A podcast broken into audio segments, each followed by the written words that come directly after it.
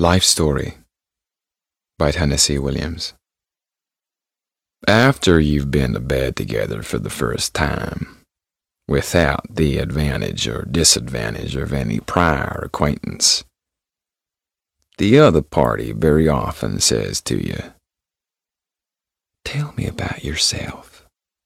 I want to know all about you. What's your story?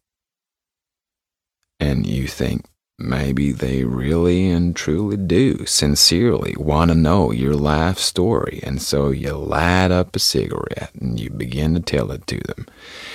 The two of you lying together in completely relaxed positions like a pair of rag dolls, a bored child dropped on a bed. You tell them your story or as much of your story as time or a fair degree of prudence allows, and they say, Oh, oh, oh, oh, oh. Each time a little more faintly, until the oh is just an audible breath. And then, of course, there's some interruption Slow room service comes up with a bowl of melting ice cubes, or one of you rises to pee and gaze at himself with mild astonishment in the bathroom mirror.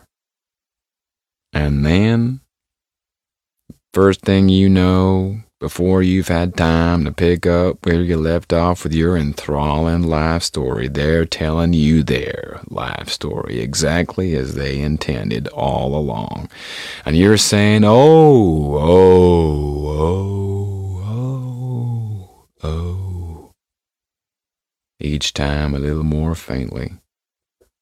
The vowel at last becoming no more than an audible sigh as the elevator halfway down the corridor and a turn to the left, draws one last long, deep breath of exhaustion and stops breathing forever. Then,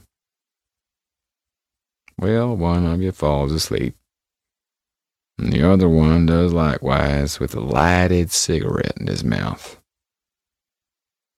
And that's how people burn to death in hotel rooms.